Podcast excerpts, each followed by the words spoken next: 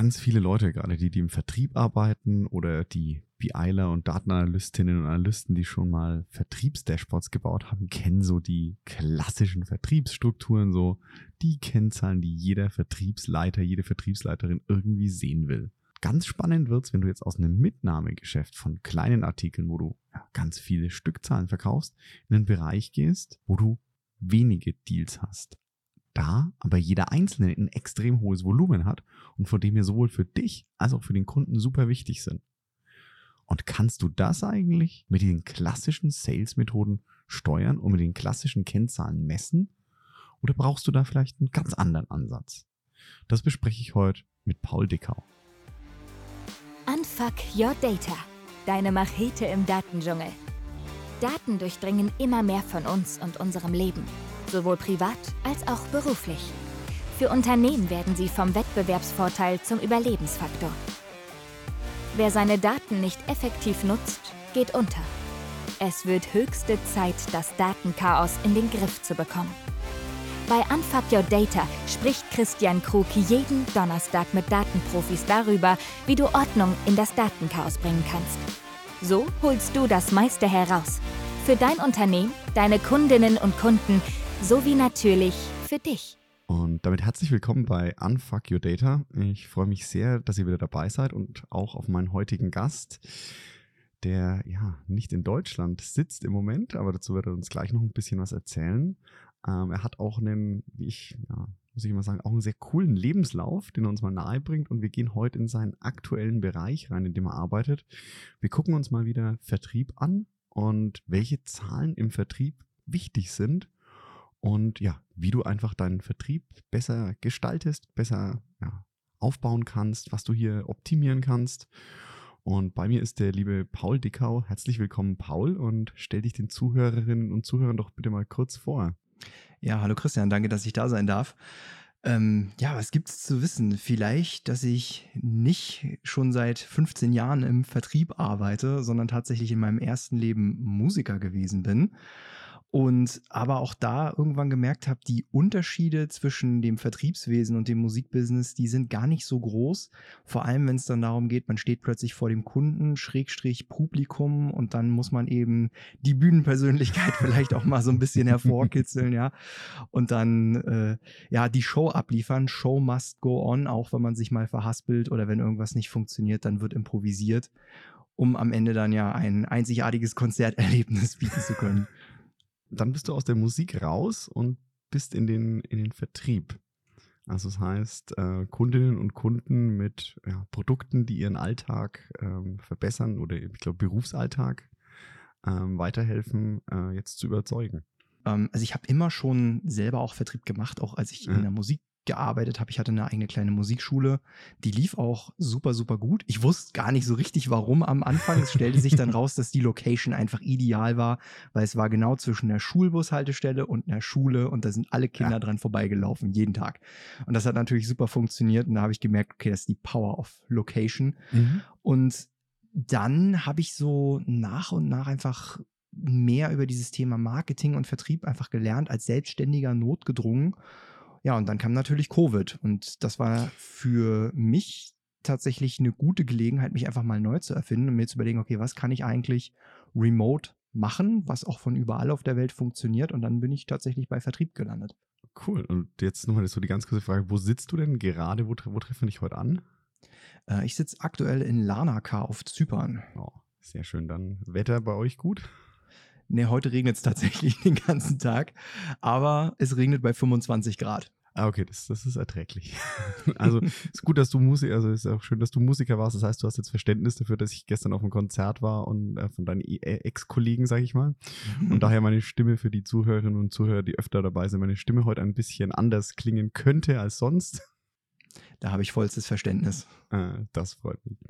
So, und jetzt bist du da reingegangen in den Vertrieb und so wie ich dich kennengelernt habe, ja auch doch ein ja, da zahlenaffiner, fokussierter Mensch und ja, Unfuck Your Data. Es geht um Daten ähm, und du bist in den Vertrieb gekommen und was, wie ist im Vertrieb oder aus deiner Sicht, was genau vertreibst du da? Mhm. In welchem Bereich also es gibt ja immer, sag ich mal, Alltagsprodukte, B2B, von Socken bis hin zu äh, Luxuswaren, die ja, siebenstellige Beträge kosten oder ähm, vielleicht auch Anlagen, Maschinenbau, die ja auch äh, eher hochpreisig sind im ja, äh, B2B-Kontext dann. Mhm. Also auf meinem LinkedIn-Profil steht ja High-Ticket Closing und Consulting und darum geht es im Grunde. Was ist High-Ticket? Das wäre wahrscheinlich die Frage, die du gleich reingeschossen hättest. Genau, die, die nächste Frage wäre jetzt mal, was, was ist hinter diesem Passwort? Löst das bitte mal auf. Genau, also High-Ticket ist ja auch tatsächlich, war vor ein paar Jahren ja auch so ein, so ein bisschen so eine Sau, die so durchs Dorf getrieben wurde, so ein Buzzword. Ähm, ich definiere das für mich so, das ist halt alles, was so teuer ist, dass die Leute, die das kaufen sollen, sich das zwei- und dreimal überlegen.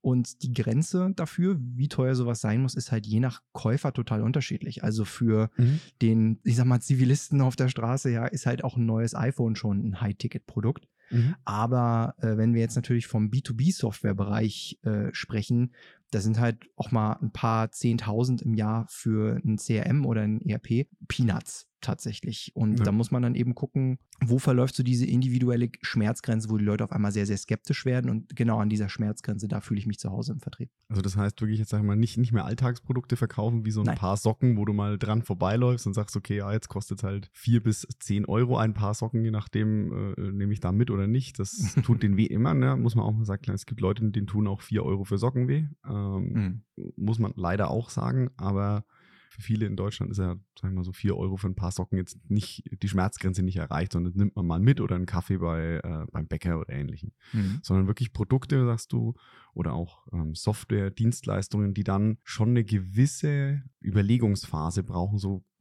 sage ich mal, für den Zivilisten vielleicht iPhone oder auch ein neues Auto mal. Mhm. Aber beim neuen Auto bin ich auch in Budgetregionen ähm, meistens, wo ich sage, okay, da muss ich mir schon zwei, dreimal überlegen, was nehme ich in welcher Zusammenstellung. Vielleicht weiß ich das Modell schon, weil ich ein Fan von der Marke bin, mhm. ähm, aber habe da noch in der Konfiguration was zu tun. Und wie unterscheidet sich jetzt das im, im Verkauf von dem Alltagsprodukt? Also vielleicht noch, um das einmal kurz ein bisschen sauberer abzugrenzen, noch, es geht ja wirklich um B2B-Produkte. Also ja. ich bin tatsächlich nur im B2B-Bereich unterwegs und dann auch hier in Richtung Consulting Services, Agenturdienstleistungen oder Software as a Service, nur um da so ein bisschen das, den, den Schwerpunkt nochmal noch mal hinzusetzen. Du hast schon gerade ein paar Sachen angesprochen. Also wir können gerne mal beim Auto auch bleiben, weil ja. das ist, glaube ich, vielen Leuten auch vertraut, diese Kaufentscheidung.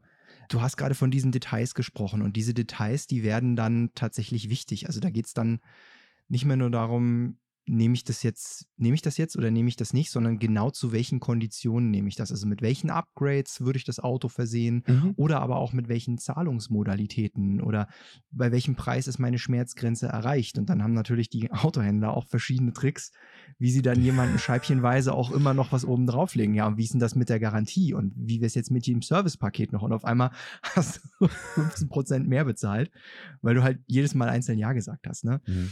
Und da geht es tatsächlich um das Gesamtpaket und da kann auch mal jeder in sich reinspüren. Jeder Mensch legt ja auch Wert auf unterschiedliche Dinge. Also wenn man jetzt einen Mercedes kauft, manche kaufen den Mercedes halt mit dem Sportpaket und extrem vielen PS und wieder an anderen geht es eben um die Zuverlässigkeit oder geht es um den Komfort oder das Statussymbol. Das, da setzt halt jeder unterschiedliche Schwerpunkte und das kann halt auch für jeden irgendwo dann auch dieser Schwerpunkt auch zum Dealbreaker werden. Zum Dealbreaker heißt? Also quasi der Punkt, wo man selber dann sagt, also nee, hier bin ich, hier bin ich jetzt raus. Wenn wir uns hier nicht einig werden, dann, dann mache ich nicht mit. Okay. Wie wollen wir uns dem nähern im B2B? Nehmen wir das Auto als Aufhänger. Und du sagst jetzt, ne, auch da gibt es ja, wie du sagst, Dealbreaker. Und wie kann ich jetzt Verkauf optimieren? Oder was sind so die Erfolgsfaktoren in dem Verkauf? Wie kann ich das auflösen und wie kann ich das vor allem, das ist ja auch immer die, die, sag jetzt mal, ähm, vom Management die Intention, wie kann ich denn diesen Vertrieb steuern? Weil da kommt es ja ganz oft her, das Thema, wie an Vertrieb kommen Zahlen. Vertrieb wird am, am Ende des Tages fast immer am Umsatz gemessen. Und dann kommt irgendwann jemand her und sagt so, Paul, wir haben jetzt dieses CRM, also Customer Relationship Management System und da stehen deine, äh, deine Opportunities, also was du, was du verkaufen willst drinnen. Jetzt erklär doch mal, was holst du denn dieses Quartal, weil wir sind jetzt so eine quartalsorientierte AG und was müssen wir machen, damit wir das holen? Da muss man vielleicht schon mal anfangen, ein kleines bisschen vorsichtig zu sein, nämlich sich zu fragen, okay, wie viel Aussagekraft hatten das mhm. jetzt eigentlich? Vielleicht fangen wir mal so ein bisschen mit der klassischen Denke an und gucken ja. uns dann mal an, wo es dann anfängt zu brechen. Ähm, du hast eine Sache schon gesagt, also haben wir Umsatz oder haben wir keinen Umsatz und wie viel Umsatz haben wir? Okay, das ist eine Frage, die man sich stellen kann.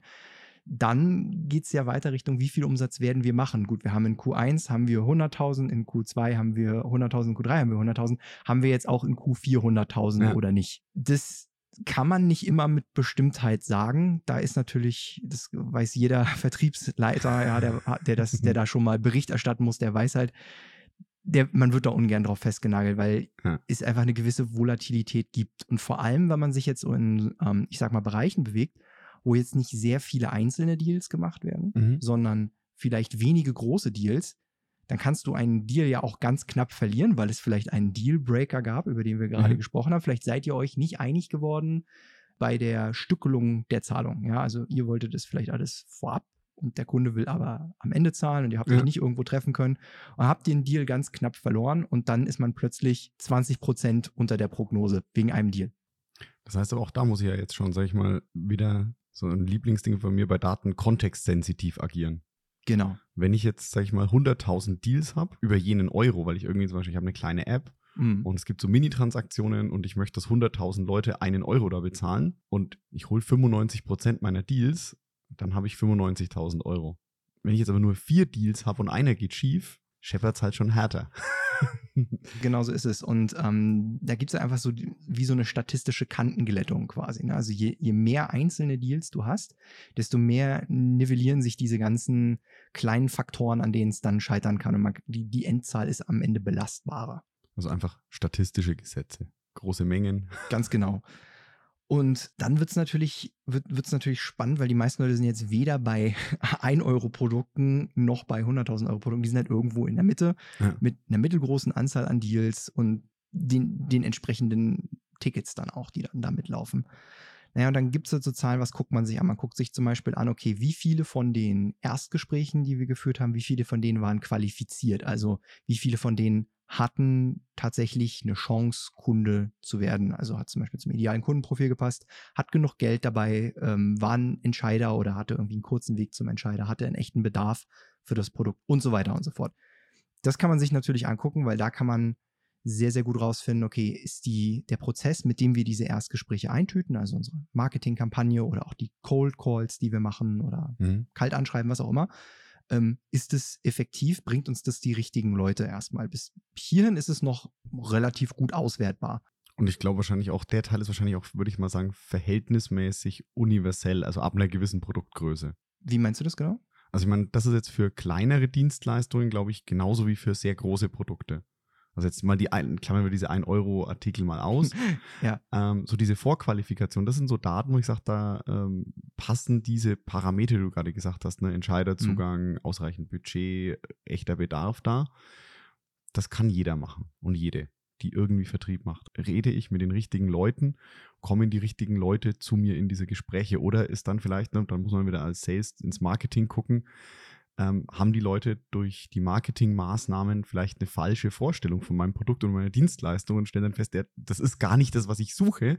Mhm. Und dann musst du auch wieder in die Kommunikation gehen und sagen, okay, hey, wir haben ja jetzt, keine Ahnung, Marketing bringt dir 1000 Leads. Ne, Paul telefoniert da diese 1000 Leads durch und die wollen alle, alle was ganz anderes. Also Paul hat den Mercedes da stehen und die wollen eigentlich alle irgendwie äh, einen Fiat Kastenwagen.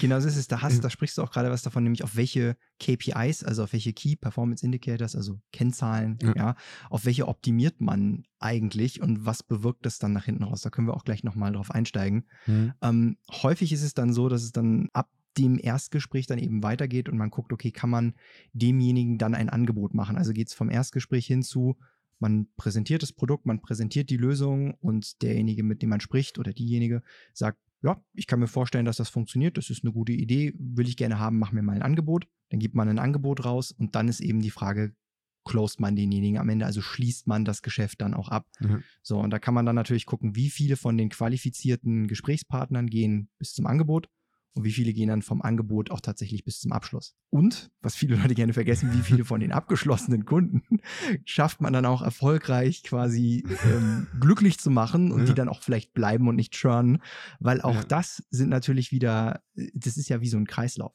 Ja. Ähm, ich habe gerade das angeschnitten mit den KPIs, auf die man optimiert.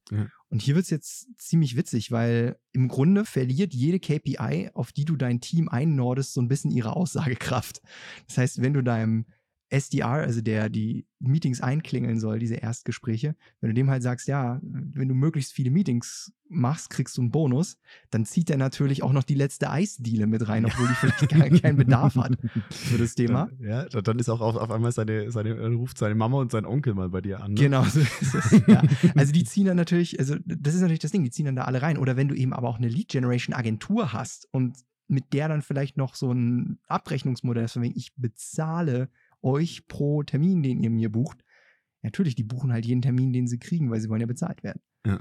Und dann hast du auf der anderen Seite natürlich den, wenn man jetzt dieses klassische Setting nimmt aus Setter, also dem, der das Gespräch anbahnt, und dann dem Closer, der dann den Verkauf durchführt. Ja. Der Closer, der will natürlich möglichst viele Leads, aber solche, die sehr, sehr gut sind und möglichst qualifiziert mit einer hohen Abschlusschance, weil der wird ja auf seine Abschlussrate gemessen und auf seinen Umsatz, den er reinbringt. Ja. Aber der ist dann auch schon wieder incentiviert, jede Eisdiele abzuschließen, die er bekommt. Ja, auch wenn das gar nicht reinpasst. Und dann am Ende kotzt Customer Success, also diejenigen, die dann am Ja. Ende im, im Abliefern sind, dann kotzen die wieder ab, weil die können dem Kunden nicht das liefern, was ihnen dann vielleicht vollmundig versprochen wurde. Ja. Also da verlieren die Zahlen dann auch so ein bisschen ihre, ihre Aussagekraft, wenn man zu stark die Leute incentiviert, diese Zahlen hochzupushen, vor allem wenn das irgendwie für die persönlich, mit der persönlichen Motivation auch einhergeht. Also das, das ist ganz witzig. Das ist also sehr Schönes gesagt, weil am Ende des Tages, das ist so, meine Devise muss jede und jeder im Unternehmen dafür verantwortlich sein, dass der Kunde glücklich ist. Genau. Oder die Kundin. Ja? Die Kundin und Kunde muss glücklich sein, dafür ist jeder im Unternehmen verantwortlich. Egal, was in seinen Bonusvereinbarungen oder sonst wo steht. Ja. Und das ist für mich eigentlich so die einzige, die einzige, die einzige KPI, die zählt, wenn der Kunde am Ende des Tages glücklich ist und du dann dabei auch noch Geld verdienst. Ja. Genau, aber, aber das ist ja schwierig zu messen. Ne? Also das kannst du, also vor allem, also ich meine, es ist einfach zu messen insofern, dass du halt siehst, okay, wenn ein Kunde glücklich ist und der bleibt und der gibt dir regelmäßig mehr Geld, dann kann es ja so schlecht nicht sein. Ja. Aber auf der anderen Seite, wenn der Kunde unglücklich ist, jetzt den Fehler zu finden in dieser ultralangen Kette von Dingen, die da passiert ist, das ist schwierig. Ja, aber das heißt, wir haben, wir haben natürlich schon ganz viele KPIs, die da reinspielen und auch, wie du, wie du so schön gesagt hast, im, im, gerade im Vertrieb, ganz viele Steuermechanismen mit der Incentivierung, wo du sagst, okay, da kannst du natürlich Leute auch motivieren, Dinge zu tun, die für, dein Unternehmen am Ende des Tages vielleicht nicht unbedingt förderlich sind. Wenn der halt jede Eisdiele einen Deal abschließt für ein Produkt, was die eigentlich gar nicht brauchen und nicht wollen, wenn der erstmal einen Deal abgeschlossen hat und sein Geld bekommen hat, ist dem ja egal, ob die am Ende quasi dir eine Rückabwicklung äh, hinhängen und das wieder zurückgeben wollen, ihr Produkt. Ja, oder die einfach eine schlechte Bewertung reindrücken, weil sie sagen, äh, äh, total schmieriger Vertriebsprozess, Ja. hat überhaupt nicht funktioniert. Ja. Ist auch, äh, ist natürlich auch dann rufschädigend. Also das, und hier ist jetzt natürlich auch noch tricky, weil du merkst es halt erst in so sehr, sehr langen Abständen. Ja. Also wenn du vielleicht vom Erstkontakt einen Monat oder zwei Monate brauchst, bis du den Abschluss hast und dann ein halbes Jahr, weil die Lizenz so lange läuft und dann der Kunde erst aussteigt und unzufrieden ist, dann, dann ist da so ein langer Zeitraum zwischen, dass man gar nicht so richtig gegensteuern kann. Ja, da kannst du auch nicht mehr wirklich nachvollziehen und wie du sagst, nicht gegensteuern. Aber das heißt, jetzt haben wir noch, noch mal eine KPI, noch mal eine Kennzahl gefunden, wie du gesagt hast, diesen, die Sales Cycle Dauer. Also wie lange brauche Genau. ich eigentlich vom, vom ersten Gespräch bis zum tatsächlichen Abschluss, bis der Kunde dann was hat und dann, jetzt also nicht mehr für den Sales, aber also fürs Unternehmen schon wichtig, wie lange dauert es dann, bis der Kunde halt äh, das Produkt erhalten oder die Dienstleistung erhalten im Einsatz hat und dann eventuell, äh, ja, sag ich mal, das Produkt oder gerade im Cloud-Geschäft ja auch mal skaliert. Sagt, er hat es mal mit fünf oder zehn Leuten getestet und jetzt sagt er, oh, jetzt möchte ich meinen ganzen Sales drauf lassen auf das CRM-System in allen Ländern, jetzt brauche ich mehr. Mhm, genau. Und da würde ich jetzt auch mal unterstellen, das ist bei einem Alltagsprodukt deutlich kürzer als bei einem High-Ticket. Ja, aber ähm, du, ich sag mal, du entscheidest ja auch schneller, ob du einen One-Night-Stand machst oder ob du jemanden heiratest. Hoffe ich. ja, also. ja, im, Normalfall. Also ne? die, die, Filmindustrie suggeriert damit Las Vegas was anderes. Ja, also je mehr einfach dranhängt an der ganzen Sache und je, je tiefer das Ganze auch eingreift, auch in deinen Unternehmenskontext natürlich, Ja. desto länger lässt du dir Zeit mit der Entscheidung. Und das macht jetzt, sagen wir auch, das High-Ticket-Closing aus Vertriebssicht natürlich nochmal ein bisschen schwieriger, weil du länger mit dem Kunden dich unterhalten musst, was da alles schiefgehen kann, ob er, was er da wirklich braucht und so weiter. Und natürlich, wenn du jetzt nochmal sagst, gehen wir auch mal wieder in diese Geschäftsleitungssicht oder Geschäftsführungssicht, da sagst du, im letzten Quartal möchte ich die Deals machen und dann hast du welche, die ja zwei, drei, vier Monate laufen oder mal ein halbes Jahr. Ich habe auch schon ähm, mich über Produkte unterhalten, wo du einen Sales Cycle hattest von insgesamt zwei Jahren, mhm. bis so das große Ding kommt. Wie willst du denn das genau steuern? Dass der jetzt wirklich vor dem 31.12. noch unterschreibt? Ja, da kann man natürlich verschiedene Sachen versuchen, aber hier wird es jetzt interessant, weil ich, das ist ja genau der Grund, warum ich mich auf das High-Ticket-Feld spezialisiert habe, mhm. weil ganz viel von diesen herkömmlichen Sales-Weisheiten da plötzlich nicht mehr funktionieren. Also wenn du jetzt mit jemandem sprichst, der so viel Budget ausgeben kann und auch so tiefgreifende Unternehmensentscheidungen treffen kann, dann ist der ja sicherlich nicht in der Position, weil er irgendwie unvorsichtig oder impulsgesteuert ist. So, der also im Idealfall. Ja, ich wollte sagen, also, es gibt da so einen amerikanischen Autohersteller, dem man nachsagt, dass der CEO sehr impulsiv ist. Ja, aber also das ist ja auch wieder eine Story wert, weil es halt so unnormal ist. Ne? Und aber die meisten Leute, die halt in so einer Entscheidungsposition sind, ähm, die sind ja auch nicht blöd. Ja. So, und wenn du dann ankommst mit so Geschichten wie künstlicher Verknappung, also zu sagen, wenn du jetzt unterschreibst, dann kriegst du nochmal 10% Rabatt, so wenn du vor Weihnachten unterschreibst. Was du damit eigentlich sagst, ist, also unser Produkt ist eigentlich 10% weniger wert. Ja.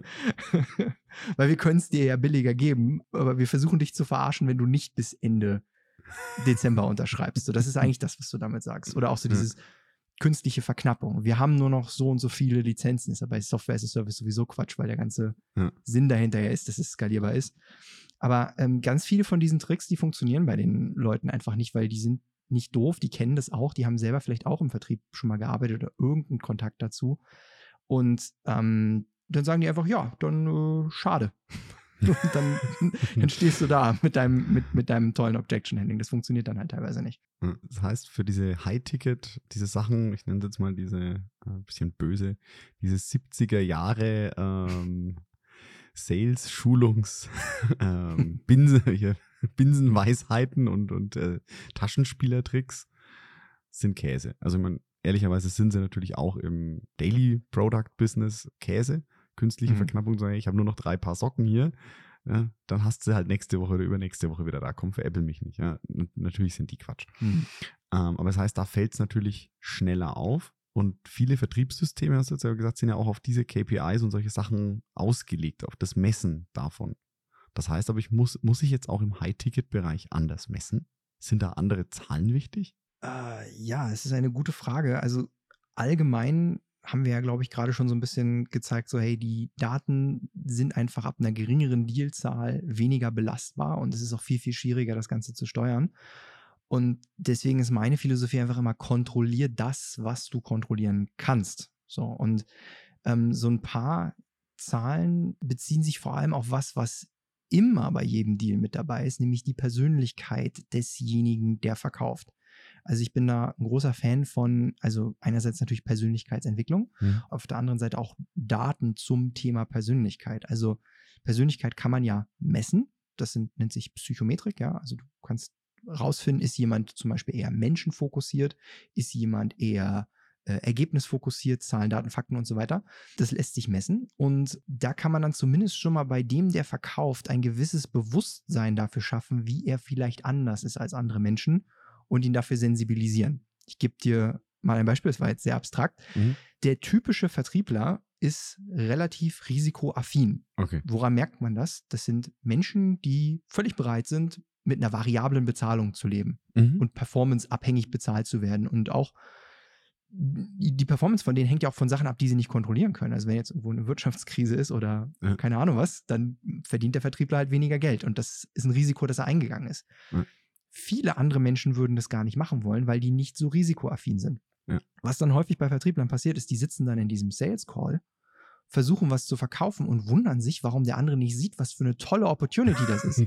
ja, ganz klar, weil der andere nicht so risikoaffin ist wie man selber. Das heißt, äh, der Vertriebler sagen wir, sieht die Chance ja, und die potenzielle genau. Käuferin sieht eher das Risiko, nämlich dass jetzt mein Geld weg ist.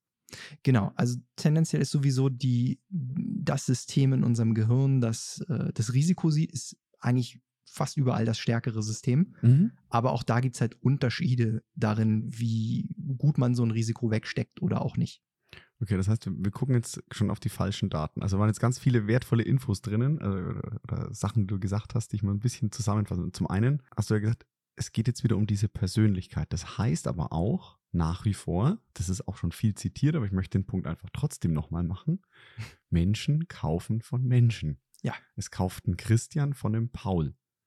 Es kauft nicht eine Firma X von einer Firma, von einem Unternehmen Y diese Faktoren spielen irgendwo auch eine Rolle. Also ja, klar, da, da spielt dann sowas wie Marke und Vertrauen spielt natürlich unterbewusst immer noch mhm. rein. Mhm. Aber am Ende des Tages nimmt ein Mensch den vielleicht auch digitalen Stift in die Hand und setzt die Unterschrift unter den Vertrag. Ja, und hat ja auch ein politisches Risiko. Also wenn ich jetzt derjenige bin, der in der Firma, sagen wir, bleiben wir mal beim CRM als Beispiel, ja. der jetzt hier im Vertrieb das neue CRM durchdrückt politisch und das schlägt total fehl, dann geht das ja auch von meinem eigenen, also von meinem sozialen Kapital ab, ja. als derjenige, der das eingeführt hat. Und das ist natürlich auch wieder ein Risiko. Ja. Vielleicht um, wo du gerade meintest, Menschen kaufen von Menschen. Äh, ich versuche das immer wie so ein Koordinatensystem zu sehen. Also du hast vielleicht auf der einen Seite hast du so die, die äh, Y-Achse, wo, wo man jetzt mal meinetwegen die menschliche Beziehung ja. oder auch generell die Beziehung, die du vielleicht auch zur Marke hast und so weiter, das Vertrauensverhältnis und so weiter. Das ist quasi auf dieser einen Achse.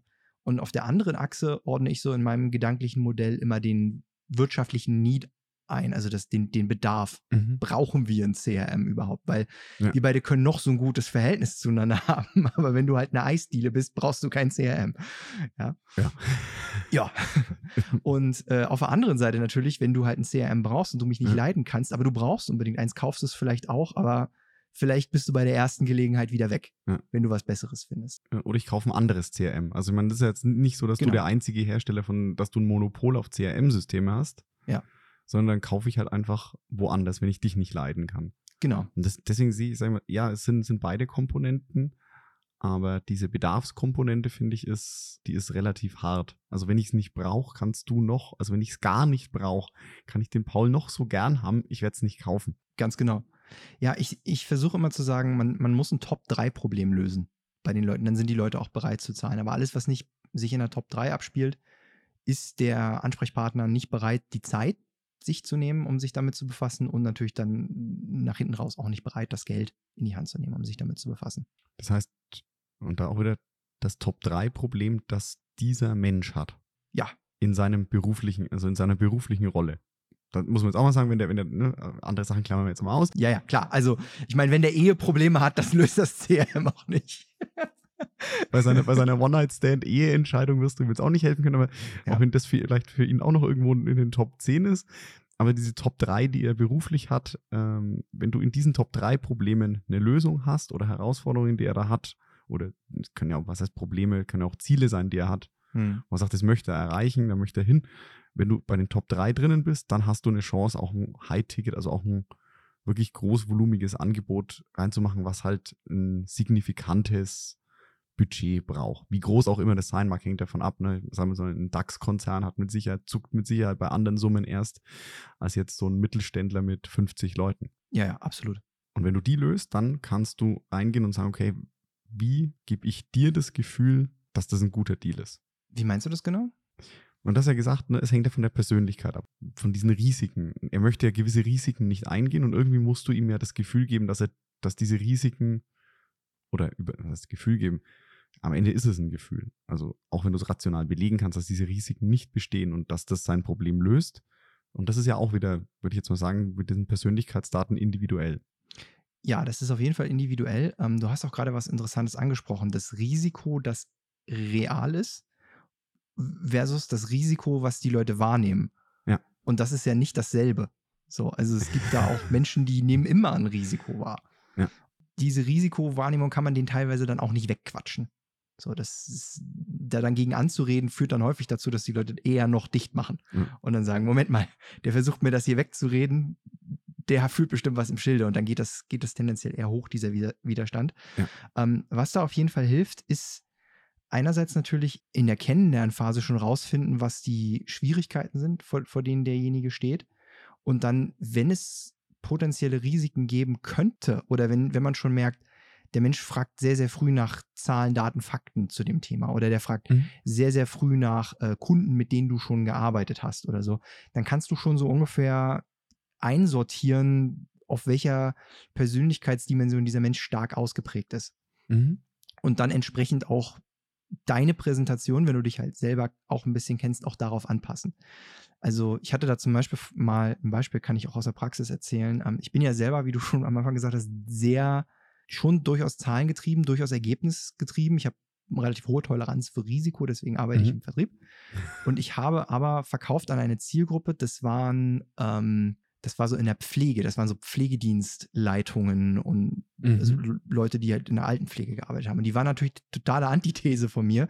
Die waren super auf Sicherheit und super fokussiert auf, dass allen gut geht, dass alle gehört wurden und so weiter. Ja. Dann musste ich also erstmal alle Leute ins Boot holen, die da irgendwie politisch an dieser Entscheidung beteiligt waren, denen das erklären, von denen grünes Licht bekommen. Und dann bin ich zur Geschäftsleitung gekommen.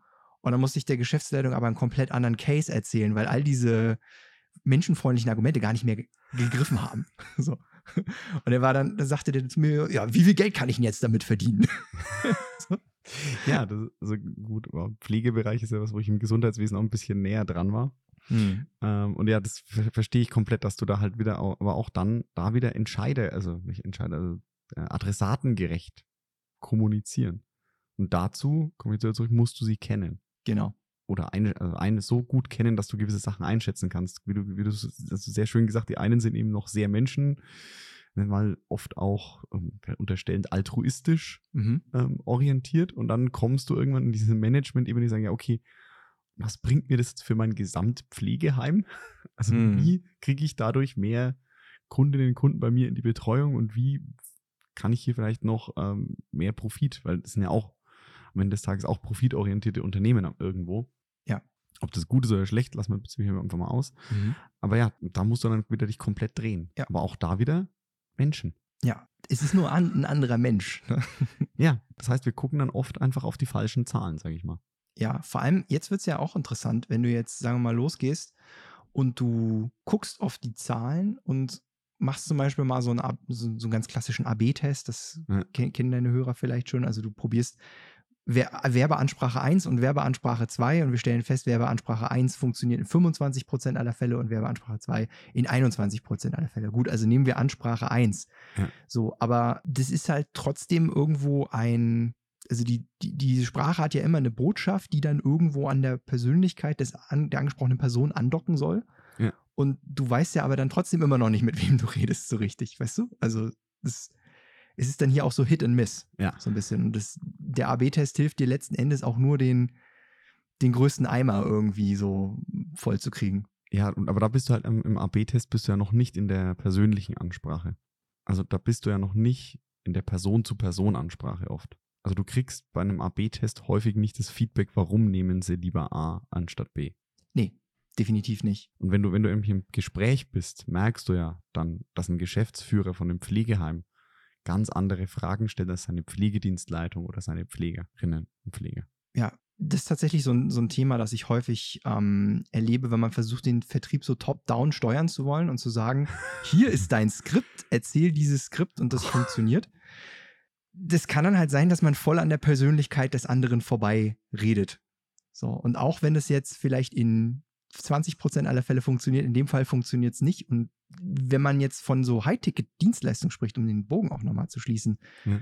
da ist halt dieses knapp vorbei eben auch daneben und dann eben auch 100.000 Euro nicht verdient. Und was noch dazu kommt, ist beim High-Ticket, finde ich auch, hast du halt einfach auch weniger, kommen wir jetzt bei uns wieder zum AB-Test zurück, dann hast du halt auch wieder ganz viel, viel weniger Leute für einen AB-Test. Weil du viel, viel weniger Leute hast, die so ein High-Ticket dann relevant sind, gerade im, jetzt im B2B-Bereich. Ja, genau. wenn du da so einen A-B-Test dir mal leistest und der kann der, kann der statistisch teilweise ja gar nicht. Na, brauchst du schon, dass der statistisch aussagekräftig wird, irgendwie die Hälfte deiner Zielgruppe. Dann brauchst du auch keinen AB-Test mehr machen. Kannst du gleich, kannst du gleich alle nehmen. Ja? Die Hälfte kriegt das, die Hälfte kriegt das. Kann mir einen AB-Test sparen, wenn ich die Hälfte, wenn ich ohnehin eine Riesengruppe an Kunden brauche, um es zu testen. Ja, und das, das ist, glaube ich, so eine gewisse Unsicherheit, die muss man halt auch irgendwo aushalten und vielleicht auch irgendwo ein bisschen ähm, bescheiden sein in seinem Anspruch, jetzt irgendwie aus diesen Zahlen jetzt irgendwie die, die nächste Brecher-Vertriebsstrategie ableiten zu können. Das heißt, Top-Down-Steuerung im Vertrieb klappt nicht. Also Provoka provokante These rein. ich habe ich hab mal den Satz gehört, wer glaubt, dass ein Vertriebsleiter den Vertrieb leitet, der glaubt auch, dass Zitronenfalter Zitronen falten. ja, also als Vertrieb, also ich, ich würde nicht gern Vertriebsleiter sein wollen, weil du stehst, du bist im Grunde mittleres Management und du kriegst von beiden Seiten auf den Deckel. ja, also Top, Top-Down Vertrieb steuern ist, ist schwierig, weil mhm. einfach so, es ist einfach so viel Unsicherheit und so viele Dinge, die wir nicht wissen und auch so, das ist so, ich, um jetzt mal ein ganz kompliziertes Wort zu benutzen, diese emergente Komplexität, dieses Zusammenspiel aus unendlich vielen Faktoren, die du alle nicht kennst und nicht kontrollieren kannst und nicht messen kannst und am Ende klappt es halt oder klappt es nicht. Und äh, was da aber gut funktioniert, ähm, vielleicht um auch mal nicht nur immer zu sagen, oh nein, alles ist so furchtbar und ist, du kannst nichts tun, äh, was da wirklich gut funktioniert, ist den einzelnen Vertrieblern, also wirklich zu gucken, dass man einfach gute Vertriebler hat, die ein gewisse, gewisses Maß an entwickelter Persönlichkeit mitbringen, an Selbstbewusstsein, an Feingefühl und denen dann aber auch relativ freie Hand zu lassen, wie sie operieren mit den Kunden. Also eben nicht versuchen zu standardisieren, sondern darauf vertrauen, dass also ein gut ausgebildeter oder auch ein erfahrener Vertriebler oder eine Vertrieblerin ähm, da gut reagieren kann in so einer Situation, sich einstellen kann auf den Kunden. Und dann hast du diesen Vorteil, dass du so diesen äh, Innovationsprozess so ein bisschen dezentralisierst. So, also machst quasi viele mhm. kleine Experimente-Töpfe auf und die können dann anschließend sich wieder miteinander austauschen, was hat gut funktioniert und was hat nicht funktioniert. Das finde ich total coolen Abschluss. Ich könnte noch stundenlang mit dir quatschen, aber irgendwann muss ich es ja auch anhören.